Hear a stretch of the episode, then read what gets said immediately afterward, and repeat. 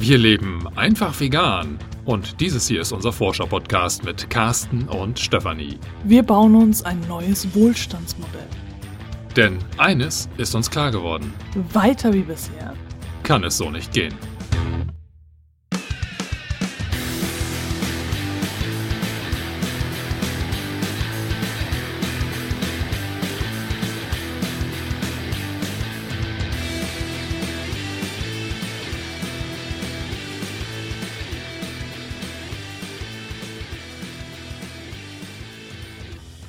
Lasset uns gemeinsam, lasset uns gemeinsam. Das hat man davon, wenn man Carsten anfangen lässt. Ne? Also, wir wollen heute über ähm, das Thema Wohnen und Gemeinschaft und Gesellschaft eigentlich auch so ein bisschen. Ja, und Nachhaltigkeit, ne?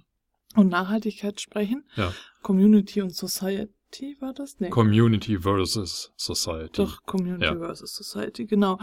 Äh, Im weiteren Sinne, aber eigentlich äh, geht es vor allem darum, äh, dass ja eine Möglichkeit, nachhaltiger zu leben, bedeutet, auf kleinerem Raum zu leben, um äh, vor allem eben die Heizkosten zu sparen, was eben im Bereich Wohnen ein äh, großer Faktor ist und äh, auch gemeinsam zu wohnen, also in einem Mehrfamilienhaus, um äh, dort dann eben auch wieder Kosten zu sparen, weil äh, mehrere auf engerem Raum, sage ich jetzt mal, als Einfamilienhäuser nebeneinander natürlich ebenfalls Kosten sparen, weil in einem Mehrfamilienhaus eben, wenn einer heizt, dann auch andere äh, Wohnungen quasi mitgeheizt werden und auch generell dann weniger Material verbraucht wird als bei einem Einfamilienhaus zum Beispiel. Genau, das mit dem Material ist tatsächlich noch etwas, da wo ich nochmal irgendwann in Zukunft ein bisschen äh, rein recherchieren möchte.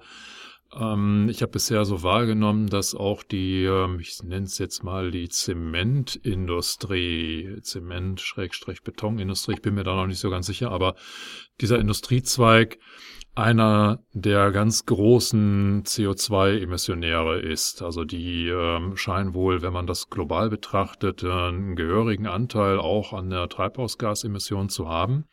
Und das ist dann natürlich ein Faktor, der genau in den Bereich Bauen reinfällt. Ja, also je mehr und je größer gebaut wird, desto höher ist auch da natürlich der negative Einfluss. Also es ist nicht ausschließlich nur auf das, was ich persönlich über die Heizkosten dann irgendwie beeinflussen kann, sondern auch die Art und Weise, baue ich groß, baue ich umfangreich, muss ich mir Paläste bauen und hm, ich impliziere jetzt auch mal, dass die Art und Weise, mit was für Baumaterial wir bauen werden, einen gehörigen Einfluss darauf hat, wie groß denn eigentlich der ökologische Fußabdruck unseres Wohnens sein wird. Wobei wir da ja jetzt so als MieterInnen nicht unbedingt einen Einfluss drauf haben. Nein, das stimmt. Äh, und ich muss natürlich auch dazu sagen, ähm, Disclaimer, ich habe mich mit dem Thema persönlich bisher noch gar nicht beschäftigt. Das heißt, ich kann da relativ wenig zu sagen. Ich habe da mehr so eine Ahnung, dass in dem Bereich noch viel geht. Ähm, in dieser Folge geht's halt nicht um diesen ökologischen Fußabdruck des Bauens, sondern um die anderen Themen, die wir quasi als ja vielleicht auch Mieter äh, mit der Art und Weise, wie wir in Zukunft leben wollen, beeinflussen können. Ja, wie wir als Einzelpersonen das machen können. Und wie ich ja eingangs sagte, also ist es im Bereich Wohnen eben vor allem das Heizen und die Wohnfläche, äh, womit wir dann tatsächlich unseren Fußabdruck, unseren individuellen ökologischen Fußabdruck senken können. Und Carsten und ich haben da schon öfter mal drüber nachgedacht, wie das denn wäre, äh, wenn wir tatsächlich in Gemeinschaft leben würden. Wir denken da immer mal wieder drüber nach. Im Clan haben wir dazu auch einen eigenen Zirkel, wo wir unser veganes Dorf quasi aufbauen wollten. Das ist im Moment so ein bisschen eingeschlafen, einfach aus persönlichen Gründen auch, weil wir ja im letzten Jahr umgezogen sind aufgrund der Schulsituation und äh, es jetzt einfach im Moment für uns nicht möglich ist, äh, so eine Gemeinschaft tatsächlich auch aufzubauen. Ich finde es aber wichtig, dass wir das jetzt nochmal ansprechen, zumindest in der Theorie, wie das aussehen könnte. Also wie kann nachhaltiges Wohnen äh, für die Zukunft aussehen? Und nachhaltiges Wohnen kann einfach nur Wohnen in Gemeinschaft sein. Eben aufgrund dieser Faktoren Heizen und äh, Wohnfläche und was eben noch dazu kommt, was äh, viele VeganerInnen auch kennen und viele Menschen, äh, die viel selber machen, dass es in Gemeinschaft einfacher ist, selber Dinge herzustellen als alleine oder eben in der kleinen Familie. Im Clan haben wir da auch schon öfter drüber diskutiert und ich hatte auch schon mal eine Podcast-Folge dazu zu dem Do-it-yourself-Burnout, also äh, dies, dass wir einfach überfordert sind äh, mit den vielen Dingen, die wir aus Nachhaltigkeitsgründen selber machen wenn wir das alles alleine machen müssen oder zu zweit vielleicht höchstens, äh, weil wir uns ja immer und immer wieder in die Küche stellen müssen, um bestimmte Dinge herzustellen, äh, sei es einfach nur in Anführungsstrichen Essen, Vorräte, aber auch eben Putzmittel, Waschmittel oder was auch immer wir alles selbst herstellen. Und das kostet eben einfach Zeit und Kraft und die muss man irgendwo hernehmen, vor allem wenn du auch noch Kinder hast, kleine Kinder, sehr kleine Kinder, dann ist es meistens so, dass du eigentlich überhaupt gar keine Zeit für sowas hast. Dann kommt das schlechte Gewissen wieder, äh, dass du das eben nicht schaffst und dann doch äh, wieder äh, was kaufst, was in Plastik verpackt ist oder generell Müll erzeugst. Und das ist so ein Teufelskreis, aus dem wir meiner Meinung nach erst rauskommen, wenn wir in Gemeinschaft leben wenn wir weiterhin halt, oder wir geben halt diesen Anspruch auf. also wir sagen halt, ah, egal, Zero Waste äh, funktioniert eh nicht und ähm, selber machen ist total doof. Äh, das ginge natürlich auch, aber das andere wäre eben die Lösung, in Gemeinschaft zu leben, was eben ein Zukunftsmodell sein sollte oder das beste Zukunftsmodell ist, um nachhaltig zu leben. Also und Gemeinschaft ist natürlich ein relativ offener Begriff. Ne? Also wir hatten jetzt vorhin schon mal ähm, das vegane Dorf, mit dem wir uns gedanklich schon mal beschäftigt hatten, angesprochen. Es muss ja nicht gleich ein ganzes Dorf sein. Ähm, es gibt ja unterschiedlichste Arten des Zusammenlebens, der, der Gemeinschaftsfindung. Das, das kann tatsächlich in Form von, äh, ich bevölkere jetzt eine ganze Ortschaft und mache halt mein eigenes Dorf, ähm, bis hin zu ähm, mehrere Parteien mieten oder kaufen sich ein Haus und äh, leben dort dann in einer Art, ja, weiß nicht, Gemeinschaft, Gütergemeinschaft, wie auch immer, also zumindest Solidargemeinschaft würde ich es jetzt mal bezeichnen. Das muss ja jetzt nicht äh, im, im gelebten Kommunismus dann ausarten, sondern äh, das ist ja letztendlich eigentlich nur äh, eine Frage, wie unterstützt man sich untereinander? Entweder im Rahmen von ähm, ja, im, im Haushalt, äh, dass da, wo Do-it-yourself ansteht, ähm, vielleicht ähm, die Parteien, die da sehr viel Zeit haben, sehr viel Spaß dran haben, vielleicht auch gut in bestimmten Dingen sind, dann andere Personen mitversorgen und im Gegenzug dafür dann ja andere ja, Dienstleistung ist so ein blöder Begriff, aber ähm, andere Solidaritätsbekundungen erhalten. Ähm, also sprich, dieses Solidarprinzip dann ganz anders leben, als das ja möglich ist oder halt nicht möglich ist, wenn man für sich alleine in irgendeiner Mietwohnung lebt und im gesamten Umfeld erstmal in direkter Nachbarschaft niemanden hat, der genauso tickt oder die, Einstellung vertritt, die man jetzt selber hat.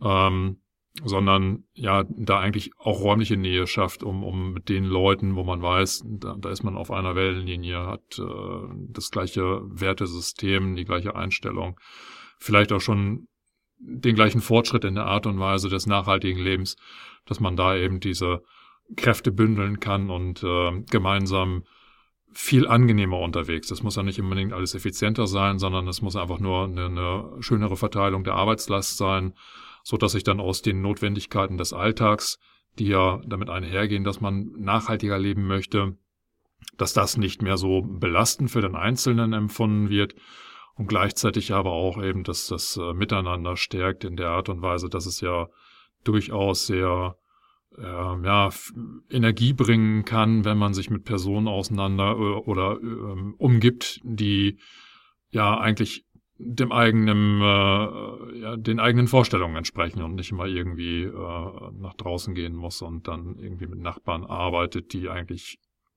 kein bis wenig Verständnis für die eigene Lebensweise zeigen. Ja, ich muss gerade über Carstens Nachbarschaftsargument schmunzeln. Also in Bremen gibt es auf jeden Fall sowas, ähm, dass sich das vertikale Dorf nennt. Das hatte ich damals mal recherchiert, als ich äh, für die Veginale in Bremen war. Und äh, sowas finde ich halt auch sehr interessant. Also quasi ein Hochhaus, also nicht im Sinne von riesiges Hochhaus, äh, sondern einfach ein mehrstöckiges Haus, äh, wo dann eben über diese ähm, mehrstöckige Verteilung hinweg die Menschen in Gemeinschaft leben. Und es ist ja einfach auch in so vielen Bereichen nachhaltiger, was dann auch das Tauschen untereinander angeht, äh, was einfach die Arbeitsteilung, was du ja gerade schon sagtest, angeht.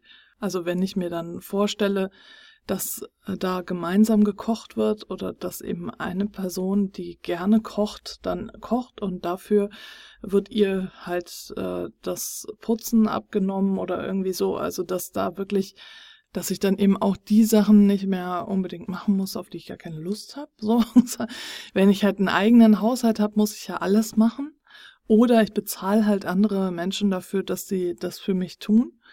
Und in einer Gemeinschaft können wir halt äh, uns dann aussuchen, was wir machen. Natürlich, wenn jetzt alle keine Lust haben zu putzen und nur zu kochen oder so oder sich äh, da nur auf äh, Tätigkeiten beschränken, die Spaß machen und äh, die ja, die Toiletten bleiben stetig ungeputzt, ist das natürlich auch keine Lösung, aber da hilft es ja dann, einen Plan aufzustellen und äh, dann ungeliebte Tätigkeiten einfach rotieren zu lassen, vielleicht, dass jeder mal dran ist oder so. Also aus Nachhaltigkeitsgründen finde ich dieses Wohnkonzept, egal ob jetzt das vertikale Dorf oder äh, das horizontale Dorf, ja, also egal in welchen Dimensionen, äh, wirklich wunderbar. Mhm, Carsten und ich haben uns da auch schon drüber ausgetauscht. Wir haben aber auch immer wieder äh, das Gefühl, dass wir eigentlich viel lieber irgendwo ganz alleine wohnen würden, ohne irgendjemanden. Und das ist dann halt nicht nachhaltig. Und ähm, das ist irgendwie so, ja, schwierig, äh, das zusammenzubekommen. Ich glaube, bei uns ist dieser Wunsch, ähm, auch durchaus mal komplett alleine zu leben, auch darin begründet, dass wir uns abgrenzen wollen von all den negativen Faktoren, die uns umgeben. Ich könnte mir vorstellen, wenn wir die Erfahrung gemacht haben, längere Zeit tatsächlich in einer Gemeinschaft zu leben, in der wir uns wohlfühlen, dann würde vielleicht dieses Gefühl, ich möchte hier weg aus dieser Welt, mit der ich dann teilweise schon so, ja, wo ich an, ja, nicht anecke, ich ecke ja eigentlich nicht an, aber mir, mir gefallen halt viele, viele Dinge. Du prallst ab, ne? Ich prall ab, ja. Ja, ja, mir gefallen viele Aspekte, die ich vor Jahren einfach völlig unhinterfragt, einfach so als gegeben, noch nicht mal reflektiert habe. Die gefallen mir heute überhaupt nicht mehr. Mit denen komme ich nicht klar. Oder beziehungsweise, ja, ich muss, muss halt irgendwie damit klarkommen, aber ich, ich finde sie halt nicht prall und, äh, und da entsteht natürlich schon so ein bisschen der Wunsch, sich zurückzuziehen und zu sagen, komm, dann, dann machen wir halt unser eigenes Ding. Ähm, aber äh, ja, wie gesagt, es, es äh, kommt wahrscheinlich auch eben daher, dass wir persönlich noch keine Erfahrung gemacht haben, in einer Gemeinschaft zu leben, sondern das Ganze ist für uns im Moment noch so ein theoretisches Konstrukt. Und ähm, vielleicht geht's dir, liebe Hörerinnen, liebe Hörer, ja genauso, dass du bisher noch nie wirklich darüber nachgedacht hast, wie, wie kann man Leben und, und Wohnen eigentlich anders gestalten als das, was uns so normalerweise gezeigt wird. Also das, was so im Sozialkreis vorgelebt wird, ist ja höchstens so der, der familiäre Kontext oder vielleicht in Nähe von Freunden ziehen. Häufig ergeben sich Freundschaften ja auch eher aus der Nähe heraus, dass man eigentlich irgendwo hinzieht und da dann neue Freundschaften schöpft. Aber viel mehr hat man über die Art und Weise von, von Zusammenleben und Wohnen ja vielleicht noch nie wirklich drüber nachgedacht, sondern das ist halt gesellschaftlicher Konsens und Standard gewesen. Und ähm, ja, vielleicht kann ich da einfach nur anregen, mal zu gucken, wie es jetzt, also mir fallen da so, so Ökogemeinschaften ein, die ja durchaus jetzt schon häufiger vorkommen, ähm, auch schon längere Zeit existieren, dass man da vielleicht, wenn sich die Möglichkeit eröffnet, mal für ein paar Tage oder ein paar Wochen auch Urlaub macht, mitlebt. Also sich jetzt nicht ähm, ähm, ja wie im Urlaub im Hotel fühlt, sondern äh, sagte ich, ich nutze halt meine Urlaubszeit, um tatsächlich mal in eine solche Gemeinschaft hineinzufühlen, in, in der Art und Weise, dass ich dort mal für eine Zeit lang mitlebe, um dieses Gefühl zu bekommen, was heißt das eigentlich, was für alternative Wohnformen und Gemeinschaftsformen gibt es eigentlich und, und wie komme ich damit klar?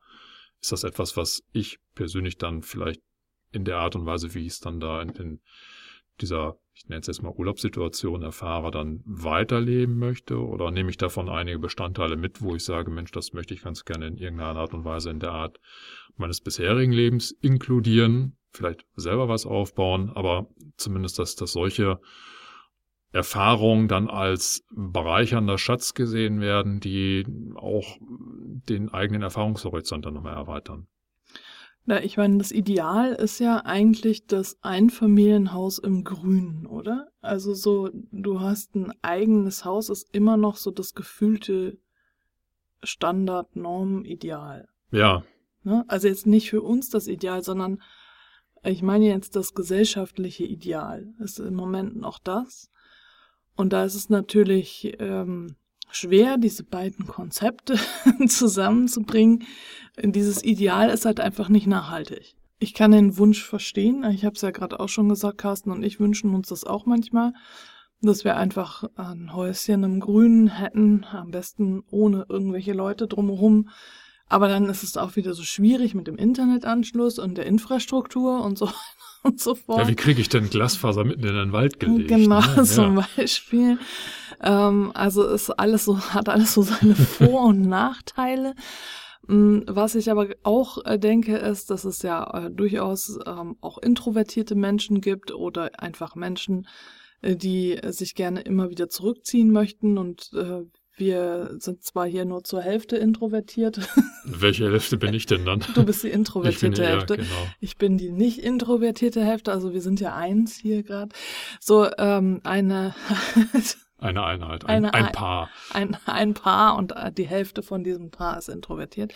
Aber jedenfalls auch ich äh, als ähm, diejenige, die ich äh, mich nicht als introvertiert bezeichnen würde, habe immer wieder Phasen, in denen ich mich gerne zurückziehen möchte und für mich sein möchte und ich brauche das einfach auch und ich könnte mir jetzt einfach nicht vorstellen, permanent rund um die Uhr in Gemeinschaft zu leben, also keinen Rückzugsort zu haben. Das heißt, eine Gemeinschaft müsste für mich auch die Möglichkeit bieten, dass ich mich zurückziehen kann.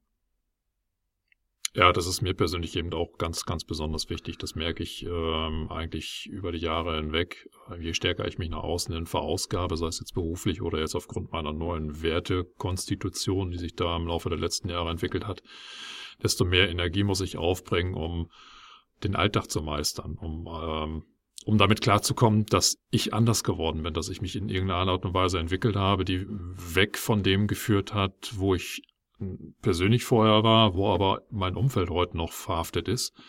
Und das, ja, das ist zumindest ein innerer Konflikt. Also nach außen hin gibt's da glücklicherweise ja keinen Konflikt, sondern eher Neugierde. Aber auch das ist ja auch erstmal etwas, was Energie kostet, ne? anderen Leuten die eigene Position nochmal zu erklären, noch nicht mal unbedingt aktiv Überzeugungsarbeit zu leisten, sondern einfach nur dieser, dieser Abgrenzungsprozess ähm, in der Selbstwahrnehmung festzustellen, meine Güte, die machen immer noch so Sachen, die ich heute vielleicht immer weniger verstehe, obwohl ich sie damals selber praktiziert habe.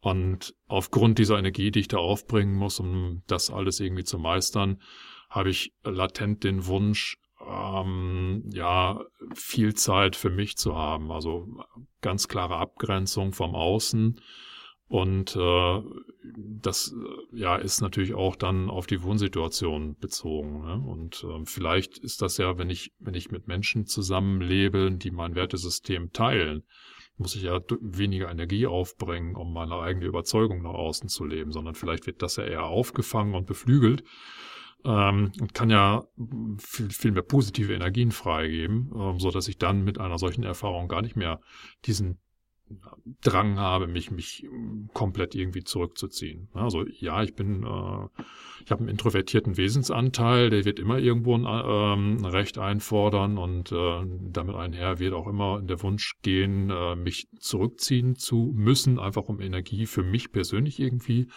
wieder ähm, aufladen zu können. Aber ähm, ich, ich denke, dass das in der heutigen Konstellation, wo ich ja, nach außen, wenn ich jetzt auch gerade so im Alltag, im beruflichen Alltag äh, unterwegs bin, bin ich ja eigentlich ein Einzelkämpfer. Ich habe da ja niemanden, der exakt so tickt wie ich. Ähm, das ist natürlich unendlich mal viel kräfteraubender, als wenn ich dann wirklich in einer Wohngemeinschaft bin, in der ich mich dann zurückziehen kann und sage, okay, hier werde ich verstanden. hier bin ich zu Haus. Hier darf ich sein. Genau. also äh, vielleicht hast du ja Lust, äh, im Clan mit uns nochmal darüber zu diskutieren. Wir wollten es auch nochmal als Monatsthema machen. Im Moment haben wir ein anderes Monatsthema, nämlich den digitalen Fußabdruck, was sich nicht auf Datenschutz bezieht, sondern auf den ökologischen digitalen Fußabdruck. Darüber diskutieren wir momentan im Clan und vielleicht dann im September über dieses Thema, über das wir gerade sprechen, also Wohnen in Gemeinschaft als Zukunftsmodell. Und äh, wenn du magst, komm doch gerne in den Clan und diskutiere unter dieser Folge über dieses Thema, also das Thema dieser Podcast-Folge, auch gerne über das andere Thema. Diskutiere einfach, äh, was mich einfach interessieren würde, wäre, wie du dir das vorstellst, so, was so deine Faktoren wären äh, für ein Wohnen in Gemeinschaft, was du bräuchtest, wenn, damit du dich wohlfühlen würdest. Oder vielleicht, was für Erfahrungen du schon gemacht hast, positiv als auch negativ. Also nur weil man in Gemeinschaft lebt, heißt es ja noch nicht langs, äh, zwangsläufig, dass es funktioniert. Ich glaube, äh, muss ja nicht unbedingt in einer WG leben. Um, genau, das ne? wollte ich auch gerade sagen. Also nicht, dass Gemeinschaft jetzt missverstanden wird als WG, sondern ähm, es wie bei dem vertikalen Dorf zum Beispiel oder generell beim Dorf äh, kannst du dir vorstellen, dass es einzelne Wohnungen sind die dann eben vielleicht einen Gemeinschaftsraum haben, eine große gemeinschaftliche Küche, aber wo du immer auch noch die Möglichkeit hast, dich zurückzuziehen in deine eigene Wohnung. Genau. Es kann natürlich auch eine WG sein. Also im Grunde genommen ist es ja relativ offen vom Konzept. Aber was für Erfahrungen äh, da jetzt schon existieren, das ist natürlich auch nochmal interessant. Positiv als auch negativ einmal zu sehen, was hat funktioniert, was hat nicht funktioniert. Und wenn es halt nicht funktioniert hat, woran lag es?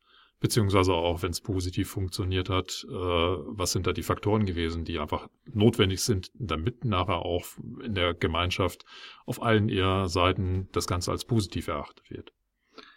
Willst du jetzt noch zwei, drei Worte zum Thema Gemeinschaft versus Gesellschaft sagen? Ja, das haben wir ja vorhin schon so leicht angedeutet.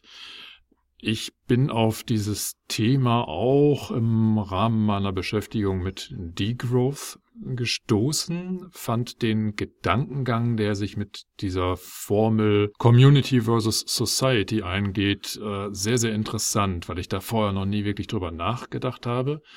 Das war für mich so ein, so ein ja, mahnender Moment, weil in, ich sage jetzt mal, in, in Kreisen, die sich um das Thema Nachhaltigkeit, wie könnte die Welt in Zukunft besser gestaltet werden, ich weiß gar nicht, wie ich das jetzt anders bezeichnen soll, ich sage jetzt mal so in, in unseren Kreisen, ähm, wo es darum geht, Gemeinschaften zu bilden, tatsächlich vornehmlich erstmal um Gemeinschaft geht.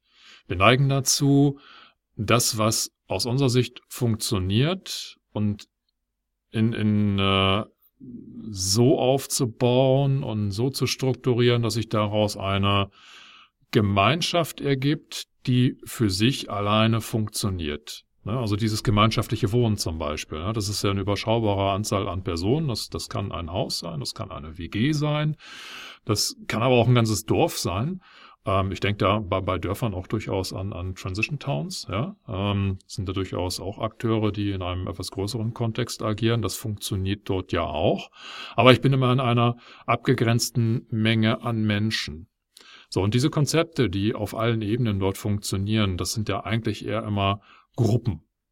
Und für mich war es ganz wichtig zu verstehen, das hatte ich bei dieser Degrowth Online-Konferenz in diesem Jahr, die eigentlich in Wien stattfinden sollte, dann aber aufgrund der Corona-Situation ausschließlich online stattfand. Da habe ich das äh, mitbekommen. Ähm, es war wichtig zu verstehen, dass diese Konzepte, die in der Gemeinschaft, in der Community funktionieren, nicht zwangsläufig in der Gesellschaft auch funktionieren. Gesellschaft ist damit, keine Ahnung, ich sag jetzt mal, die Bundesrepublik gemeint. Nur weil ich jetzt eine, ich nenne es jetzt mal eine, eine Ökogemeinschaft habe mit 10, 20, vielleicht 100 Personen, wo es wunderbar funktioniert, wo ich ein Konzept des Zusammenlebens habe, was vom Mitmenschlichen her, vom Wertesystem her, von der Nachhaltigkeitsthematik bis hin vielleicht auch zur, zur finanziellen Absicherung funktioniert, heißt das noch lange nicht, dass solche Konzepte auch auf der gesamten Gesellschaftsebene funktionieren Dafür ist Gesellschaft einfach zu vielfältig.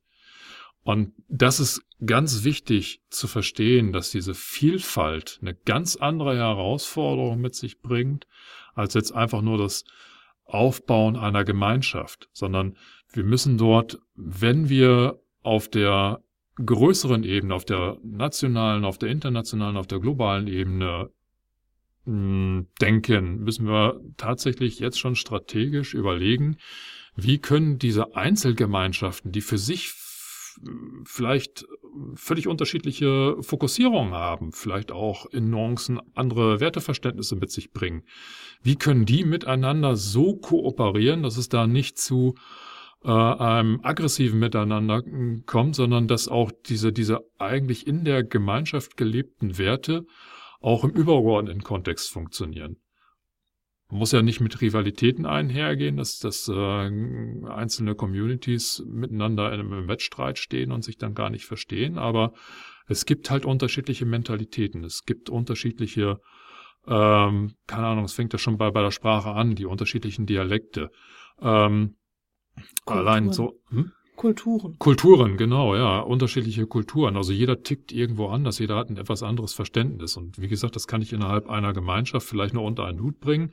Aber solange ich mich dann irgendwie oder sobald ich mich dann über die, die äh, Grenzen dieser Gemeinschaft hinaus bewege, ähm, habe ich dann natürlich ganz andere Herausforderungen. So, und das ist ein Thema, das finde ich, wie gesagt, ich kann mich dann nur wiederholen, sehr, sehr spannend. Hab da natürlich auch noch kein Konzept. Ja, also ich bin jetzt nicht der strategische Denker, der jetzt irgendwie ein komplettes Gesellschaftssystem irgendwie in der Schublade liegen hat. Nicht.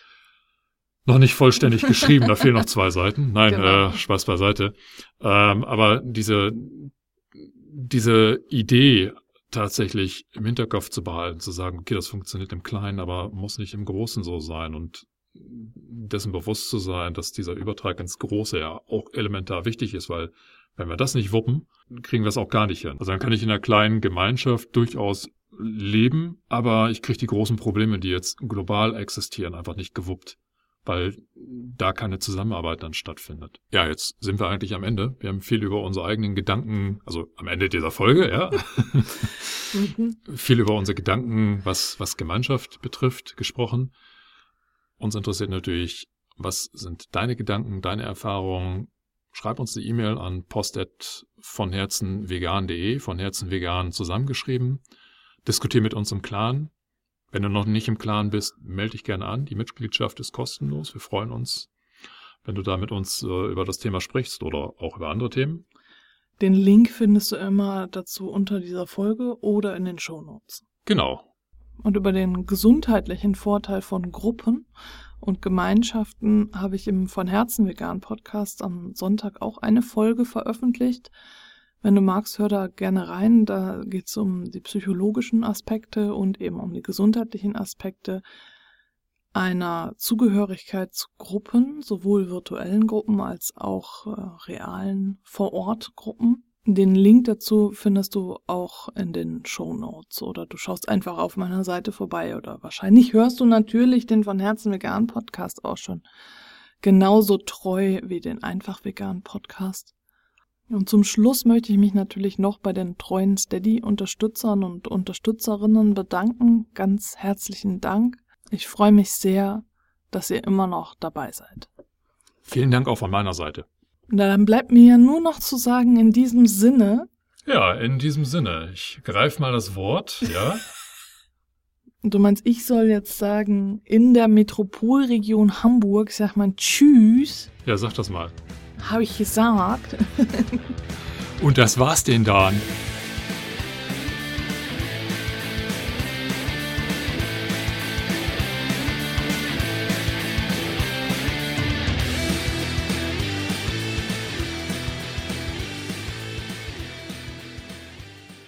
Adieu.